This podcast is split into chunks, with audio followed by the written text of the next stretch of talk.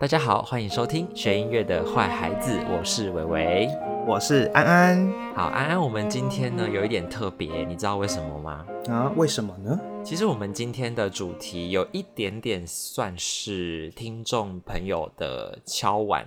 哇，对，听众朋友有这样子的回馈啦，就是他其实很好奇一件事情，就是音乐家们就是从小到大学习音乐这样子一路上来。那到底有没有经历过一些就是心路历程？哇，对，这是一个很大的话题耶。对，所以我们先来邀请我们今天的第一位来宾，大家已经很熟悉的紫薇，欢迎你。Hello，大家好。好，紫薇是我们的美国代表。其实紫薇现在人就在美国，哈哈。嘿，对，谢谢你，辛苦你了。不会，不会，不会，很开心。好，那我们今天的第二位来宾特别了，对他。待过欧洲，但也待过美国，所以我们今天很特很特别的邀请到，就是台湾也是很厉害的长笛演奏家，欢迎廖逸贤老师。嗨，大家好，老师你好。那廖老师，你要不要就是自我介绍一下下？嗯，首先我吹长笛，然后呢，我是。国中的时候，然后我决定说，我想要去当小留学生，然后所以去了美国。国中就出国了，嗯，对，没错。好，就好勇敢。我觉得那 时候就觉得出生之徒。那那个时候是自己去吗？还是说家人有一起陪伴嘞？没有哎，就自己去。哦，就自己去哦。哦，我觉得国中其实是一个。开始懂事，但是我觉得还没有办法真的全部都自己处理一切事物的那个年纪，那个时候会不会觉得压力很大？没错，我觉得压力很大，尤其是在人际关系这一方面。那大概花了多少的时间，老师才真正的觉得说在国外的生活比较自在了呢？嗯，一直都很不自在。哦，真的吗？我觉得他好辛苦嘞。蛮会训练一个小孩的一个地方，就是说他很注重纪律，然后就是你几点必须起床，嗯，然后几点要做什么事情，这样。请问是住在学校吗？对，我是住在学校，然后七点吃早餐，然后七点半去上学，对，然后对，那时候是早上。前一二年都会有 ESL，就是去学习英文的一些课程。那下午的话就是艺术方面的课程，就是乐理、视唱、听写呀，或者是你的主副修，然后是乐团这样。嗯。然后晚上的话呢，他也是，如果嗯成绩没有达到 C 以上的学生哈，就会被安排去 study hall，那就是一个。去补习补课后补习，就是他会帮你强制安排在图书馆，然后你必须要读书。哦，哇，好辛苦哦。那老师刚刚说，就是以前梦想当个小小留学生，所以就去了嘛。但是在这之前，应该是先学习长笛，对吧？对，对，先开始长笛学习。那老师是从什么时候开始学习长笛？那为什么会开始学习呢？嗯，我在嗯小一的时候开始学习长笛啊。那在其实，在之前呢，我爸爸就对古典音乐或是说长笛这个乐器非常有兴趣。他在那个时候就已经有男人窝，你知道男人窝是什么吗？不知道。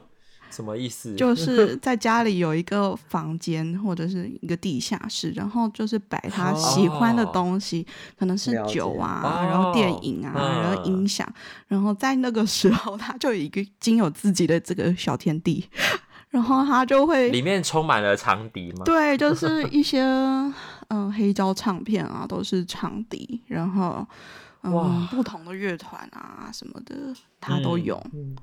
然后他就会停，然后他就会说：“嗯，以后一贤你就是要学长笛，女孩子就是要学长笛。”然后那时候啊，就是觉得说女孩子可能这样会嫁的比较好，可是没有这样子的事情，没有这样子的事情，没有这样的事情。但是因为这样子的原因，所以就开始练习长笛，这样子对啊，很可笑吧？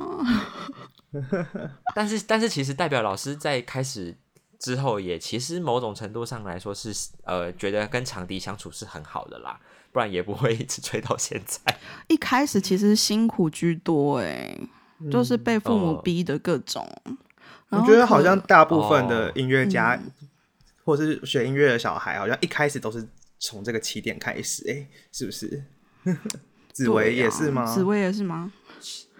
我，嗯，我觉得我我妈我妈只是突然想要帮我找个才艺吧。对啊，我也，哦，妈妈是纯粹站着一个嗯，她说，哎，学习才艺的角度让你去碰。反正小小时候妈妈都会就是带我们家小孩去探索一些新的，不管是什么下围棋呀、溜直排轮啊。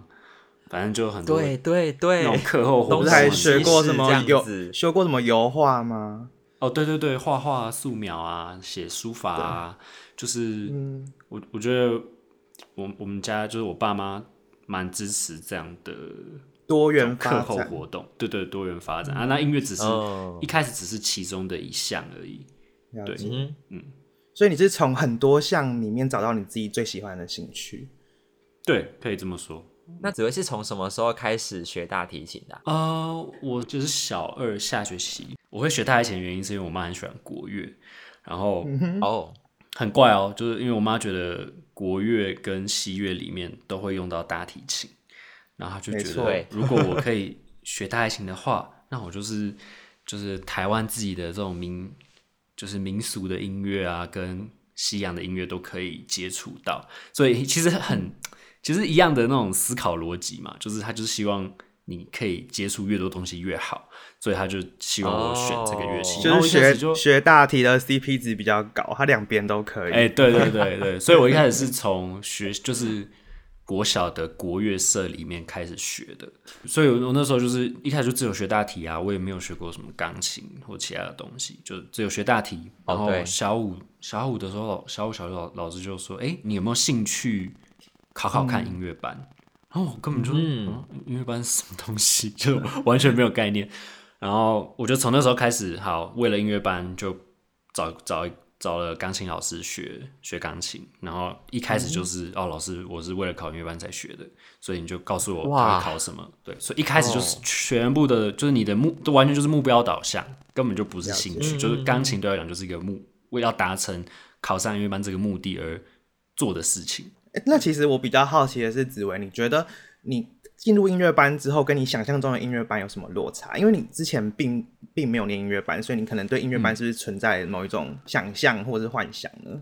嗯哼，好，我觉得我一开始进音乐班的时候，我就是觉得，嗯，大家都很厉害，就真的大家都很厉害。嗯，对，因为我那时候进去，你看我我听写乐理也才。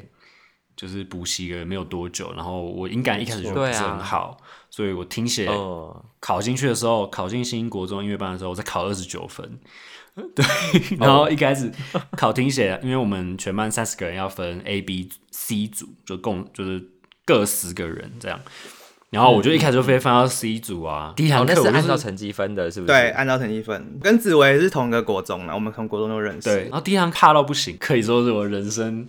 最糗的前十大前十个 moment，就是哦，他一开始就是说好，那我们来练那个音，来弹和弦，就是要要听那个级数，要听是大调，哎，大大三和弦、小三和弦、增减、半减，然后我说，哈，我就是因为说实在，我那时候考试的时候，我真的都大部分都用，我大概只听得出大三跟小三，然后其他都有点。模棱两可，模模糊糊，模模糊糊的记，考完可能就有点白白的那种。对对对，然后结果结果，因为结果老师就是说，他要我们把连音都要音高都要写出来，就是不不只是他的他的性质是大三小三，还有小三是哦哆降咪嗦这样要都都要写出来。然后我一看说，嗯，哇，好，我我连级数都已经很勉强的猜出来了，真的是不要讲音高了。然后他就。他后来说啊，来，我们来一个一个练习，然后就从第一个，我我就是一个一个叫起来，一个一个叫起来，然后就弹一个，然后你就要你就要讲，然后就到我的时候，我站起来，然后他就弹了一个和弦，嗯，然后我就我我想了三秒，我说老师，我真的我听不出来，就我就想说，诚实是诚实为上策，就我就说好，我真的听不出来，然后他就说啊，没关系，好。那我们三个音变两个音好了，然后他就弹两个音，就是他就去掉其中一个音，然后弹两个音，说：“哎，这是那这两个音是什么音？”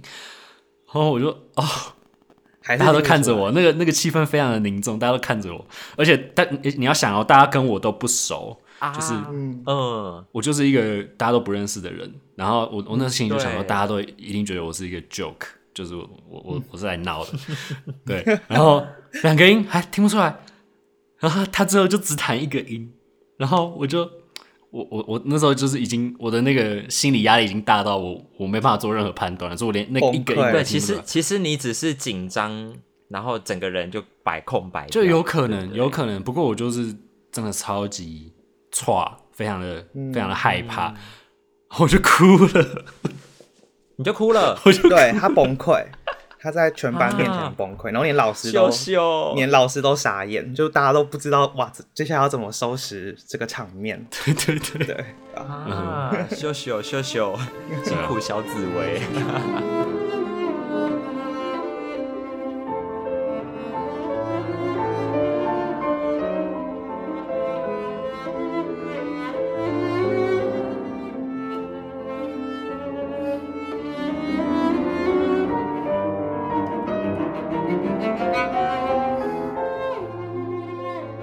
接下来就请易贤老师分享一下，就是老师你那时候在美国准备大学的考试，有准备了美国嘛？那也准备了欧洲的考试，那大概要怎么样准备，以及有没有什么样的差别？这样子，我觉得美国非常重视全面性，所以他往往他的呃申请都是非常大一叠的，就是麻烦到我们学校其实是有一堂课。叫做 life skill，我记得，然后就是他会有一个 college counselors，然后他就会帮你准备美国的申请，美国大学的申请，就是他会配配一个 人员，然后就是检查你的申请啊，然后包括说你讲话怎么样表达自己会比较贴近你想要表达的东西。那音乐上面的考试嘞，一开始他是。你要他有他有 pre screen，就是你要先交录影带，先交你的录影哦。给他看。有些学校好像有些学校是要录音，有些学校录影，然后会要求，我记得是什么一个巴哈，一个 control，一个协奏曲，还有时候可能一个练习曲之类。反正有一些他的每个学校会开不一样的菜单，对啊，你要满足各个学校的要求。嗯，对，就是要对每个学校不一样。那对，有一些会跟你要很多东西，可能有些还跟你多要一个奏鸣曲，或者他会限制说我要浪漫派、古典浪漫派的什么奏鸣曲。啊，有些学校比较松，所以大概就是这样。因为我们通常考试，我想廖老师一定也是，就是我们不可能只考一间学校。对，我们会有就是可能会要考好几对对，其至少可能都会考个五间吧。那所以你就是要看那五间的超级多。曲子，对，你要看那五间的曲目，然后把这些曲目归纳出来说，好，那我我现在大概要总共要练 A B C D，就是可能这个学校要 A B C，这个学校要 B C D，这个学校要 A D，那你可能就是要南瓜起来哦，我总共要准备这么多东西，这样子。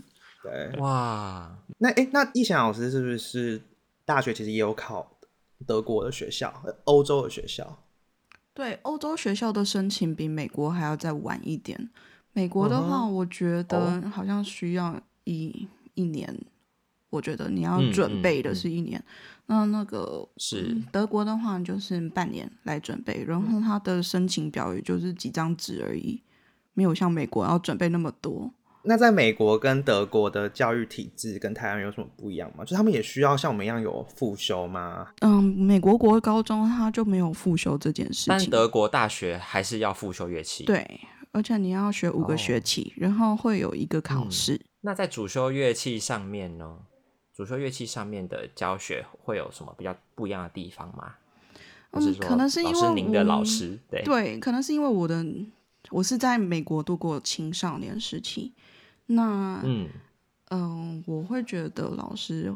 在谈的东西是你技术先要有，比如说你基本的音准啊，然后就是手指的指数啊什么的，你要先有这一些，然后我们再来谈论音乐性。那它是比较以解决问题为取向啊，然后整体的呃那个整体的呈现。都是要比较平均的，然后音乐性方面是比较偏华丽一些些，就等于说你可能巴洛克的东西，然后可是在现代的美国，那美国人会怎么样去看待这件事情，他们的审美观是与时俱进的。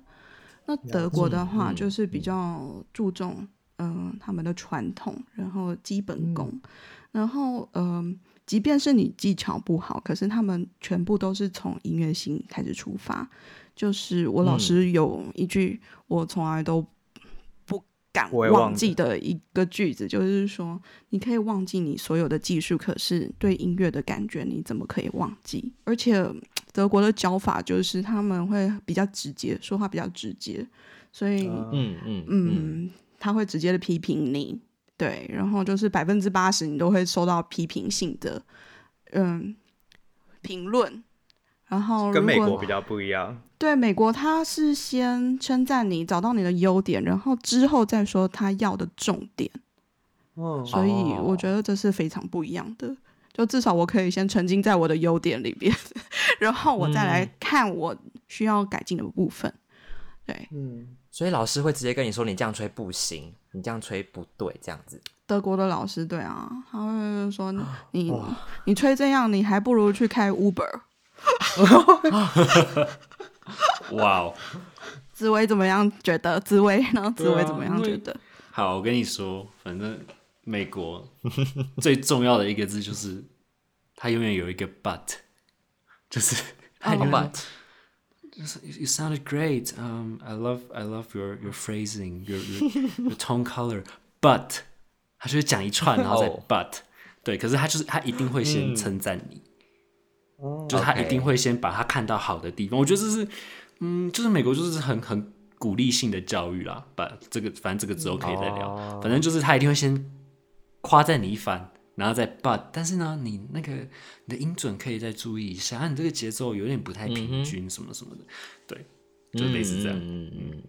然后有些人，有些人就很有可能就是他只记得 but 之前的那一段，然后 but 之后的那 那一段就直接忘掉，就可能走出教室之后啊，妈妈问说：“哎呀，今天上课上的怎么样？” 就是哦，没有，老师说很棒啊，老师说很好，对，就只讲前面的啊，but 后面就一下有对，就有这个可能。对，因为我觉得美国的老师就很像，嗯，很像看医生嘛。我该怎么说？就是我觉得老师跟学生的关系并不是。我觉得好像在欧洲比较有点有点像父母对小孩，所以他们的讲的话都很真。就是他他其实你会觉得那句话伤到你，但其实他是他是想要跟你说真话，他觉得这句话对你好，良药苦口。对对，但是美国就是他觉得啊。你就只是，你就只是跟我学了四年或者是两年，对，就是你很想象一个一个病人去看医生，然后那医生就是把你的病症讲出来，那好像一个老师把你的问题讲出来，那你你要怎么解决或怎么样，这就是靠你自己，对。的的那种感觉。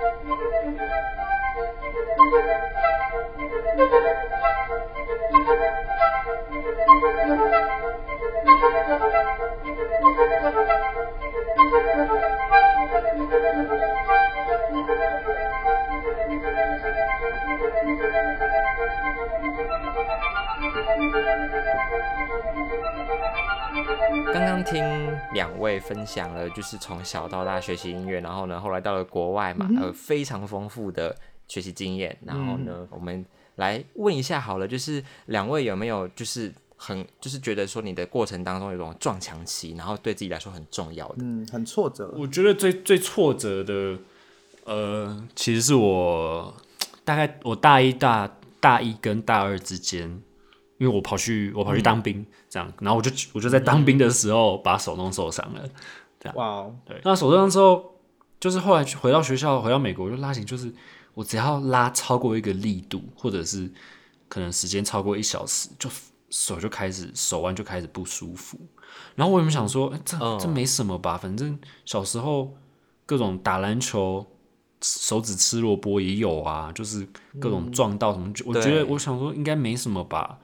但是，就那个疼痛就是是一直持续的，一直在，一直在，就是我不拉没事，但一拉手就痛。然后，哦，就那阵子就觉得很很障碍啊，因为你知道大学的时候，你总是那时候是你可以吸收最多的时候，然后学校呃有很多比赛你想要参加，然后你想练很多新的曲子，然后想跟很多人拉室内乐，有各种各样的机会。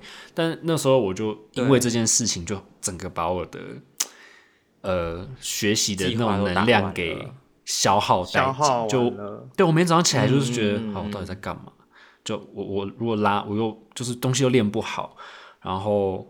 也也没办法好好去比赛，也没办法做，嗯，反正很多事情都都都很很多限制，就对了。那我是后来又花了一个暑假的时间，就什么都，我就那个暑假就是什么事都不做，就是我也不，嗯，我就整个暑假我就不拉琴了，就是我就想说我要找各种方式治疗，我我做过什么震波治疗，反正各。各式各样，然后最后还做过那个血桥板注射，对，血桥板注射，反正就是哇，反正千奇百怪的那种民俗疗法也试过，然后专业的西医我也看过，对，那最后是真的就是我停了那三个月的时间之后，我我然后重新拿起琴来，就是从音阶长弓音阶非常慢的去哇，从从等于说打掉重练，然后才慢慢的。恢复？那你其实到到今天，你问我说我的手是不是完全痊愈？我其实我都没有这个自信可以跟跟大家保证。就是我到现在，就因为我我拉琴的方式已经改变了，我不会用以前的方式拉，所以说不定我嗯一直以来都是九十趴的力量去拉琴，也说不定。就是我说不定我已经把自己限制住，就是不要。全力的去拉琴，但说不定这也是好的，因为我后我后来也找到了更有效的方式去拉琴，所以声音也不一样。所以其实有时候俘获就是你相依啊，腌对腌对对，就是反正塞翁失马焉知非福，就是还是还是让自己有一些学习啦，就是知道说怎么样去看顾自己的身体。对，所以这这件事情是我遇到最大的困难。因为我有听紫薇说，她去美国看那个复健科，然后她看完那个医生只给她一个护腕，就跟他说你带着这个，然后就没了，然后花了一堆，那他们美国的医疗费很贵嘛，那就花了一堆钱都拿到一个护腕，然后她整个大傻眼啊！呃，因为因为我觉得有时候是这样，就是假如说一样的受，就受一样的伤，但可能在他们的眼里，就是一般人的眼里，就觉得反正你日常生活没有影响就好，嗯。他们会觉得，哎，这个看起来不是个大问题，你应该休息一阵子，应该就没事了。可是音乐家一点点就差很多，没错，对，没有错，真的没有错，对，所以我觉得，嗯，医生也是要好好找啦，就是 说不定，就像台湾也有像是奇美医院的的苏炯瑞医生，他就是很专门的在治疗音音乐家跟就是艺术家，所以我觉得，如果听众朋友有学音乐的学。艺术相关表演艺术的，如果有任何身体上的问题，我觉得还都都很推荐他这样。没错，没错。那易贤老师嘞，易贤老师有没有什么就是比较不一样的就是经历？嗯，我比较小的时候是参加就是专门长笛的，等于说是音乐营，也可以说是 festival。嗯，那那时候我是从美国过去参加的。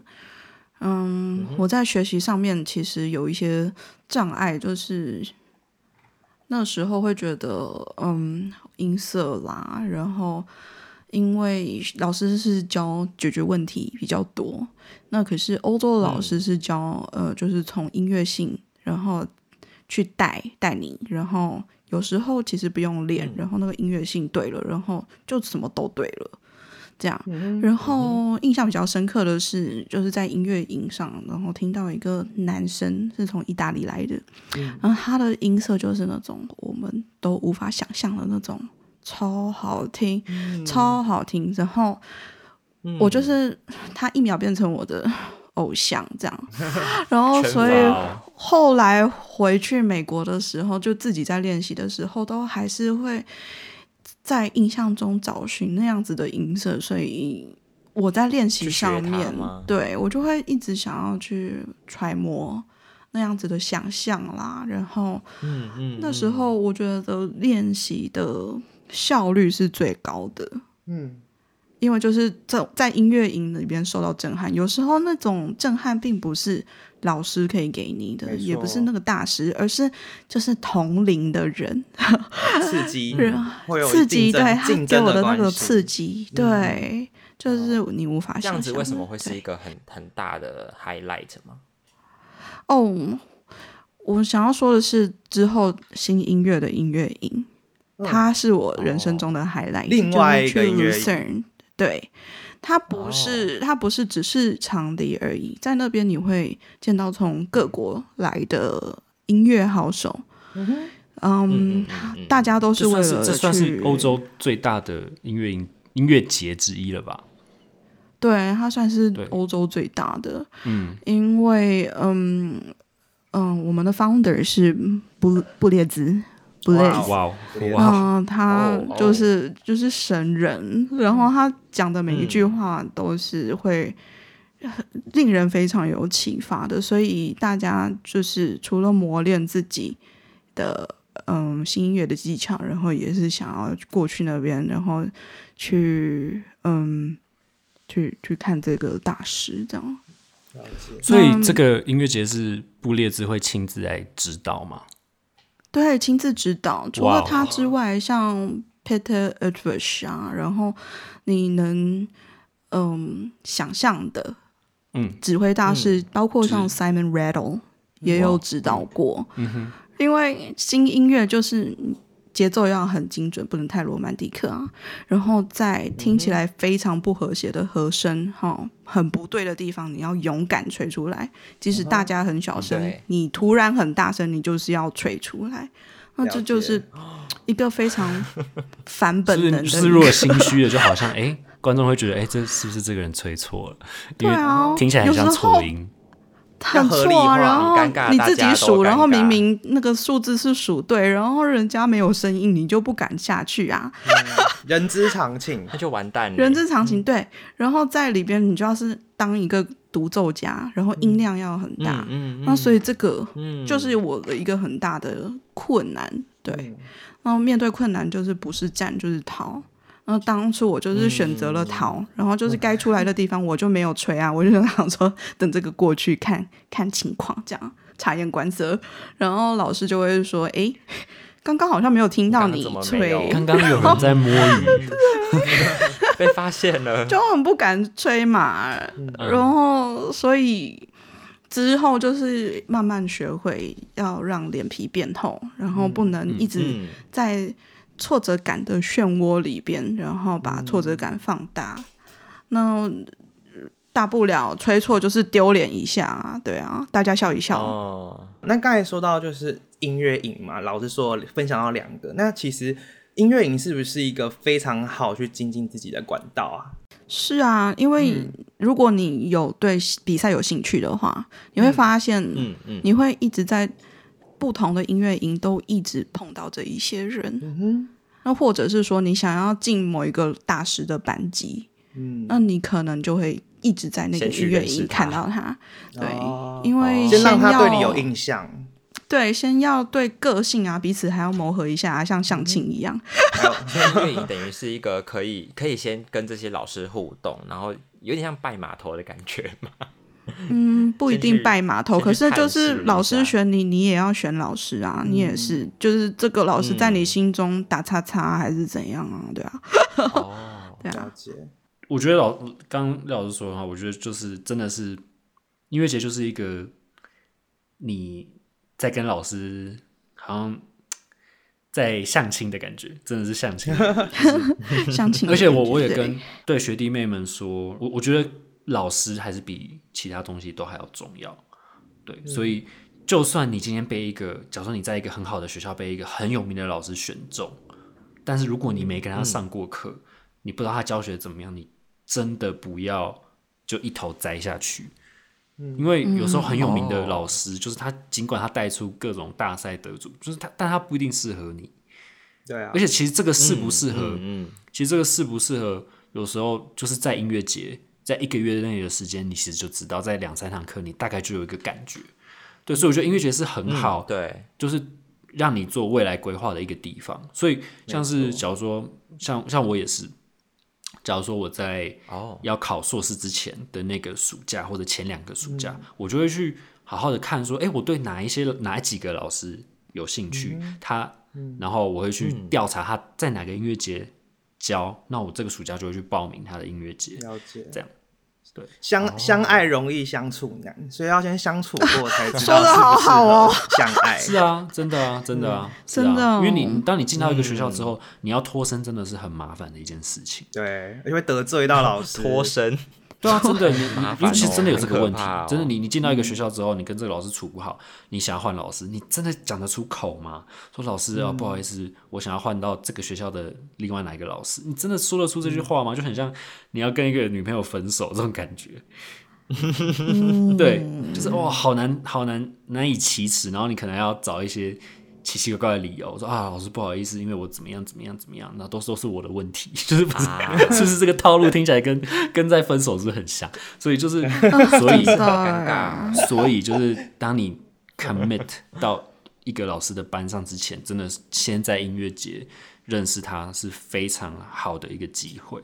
哎，那听两位老师分享那么多国外的音乐节啊、音乐营，那请问有没有参加过台湾有没有比较著名的音乐营可以推荐，或者你们有参加过台湾什么音乐节吗？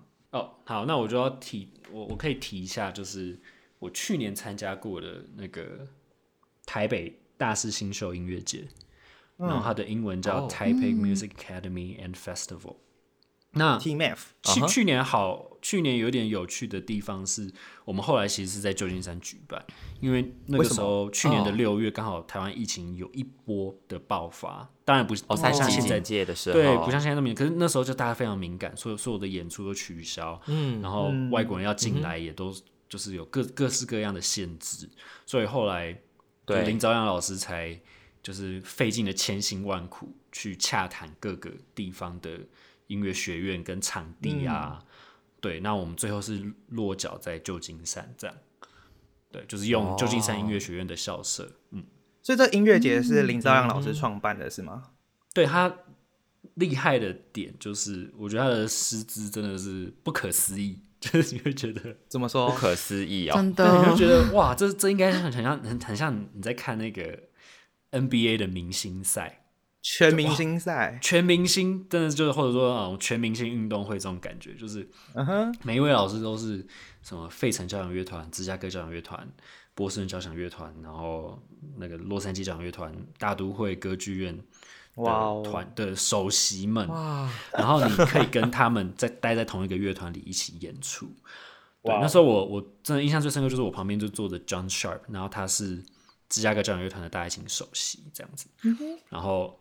哦，他那个就是你会真的感觉到什么是首席，就是你以以前到现在，首席对我来讲就是坐在最前面啊，带领大家。但你会发现他拉出来的东西，就是他每一个动作、每一个每一颗音上面的表情，他都做到你无可挑剔，做到极致，就是他完全说服他，就是他的音乐非常的有说服力。然后你。你在他旁边拉的时候，你会完全的被他感染，就是你可以想象他像我们那时候拉贝多芬第三号交响曲，你可以想象他这曲子应该拉了，应该快要一百次，但是他的每一颗音都都好像是在燃烧，我觉得也太心动了吧？那他今年还有办吗？有啊，有，真的？在台北，而且今年就在今年就在台湾，哇，真假的？对，所以那些大师会来台湾，会。嗯，但是就是，但是今年的神仙们又是另一批神仙哦，就是 对，另一批就是，尤其是还有欧洲来的神仙们。所以今年的阵容有哪些啊？好，今年有也是非常著名的指挥家长野健，然后还有纽约爱乐的一小二小中提大提低音提琴的首席，等于五位首席都来到台湾，所以 真的非常的难得。对，然后也有除了他们这五位以外，也有走访内金子很有名的小提琴家，嗯，对，然后甚至，嗯，呃，尤其是管乐的很多都是欧洲来的音乐家，像是长笛的 Emily Bainan，Bainan，对他真的是很棒，嗯，很棒的一位长笛家，他是那个神户大赛的得主。那他是在哪个乐团？他是在呃阿姆斯特丹皇家大会堂管弦乐团。哎，那他们有音乐会吗？他们今年的音乐会是呃在八月六号到十四号之间会有五场演出，包含了八月十二在台中的国家歌剧院，然后八月十三在魏武营的音乐厅，八月十四在国家音乐厅的交响乐团的演出。那我想这五场除了这三场，另外两场我我在想应该是就是这些神仙的。神仙们的室内乐音乐会，对对对，神仙打架，神仙聚会，对神仙的聚会，对对对。详细的音乐会资讯跟师资介绍，我们也会放在我们的贴文的资讯栏哦。对，真的不能错过，千万不能错过。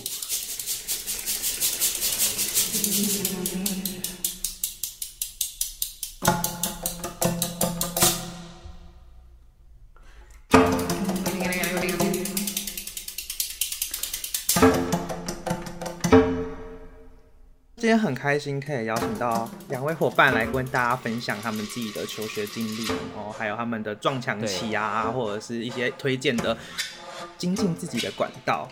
那我们也可以知道说，其实。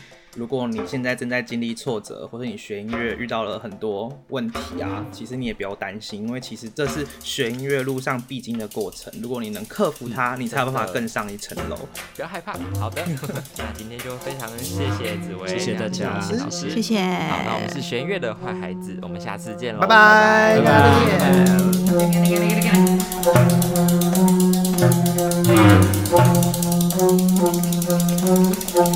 拜。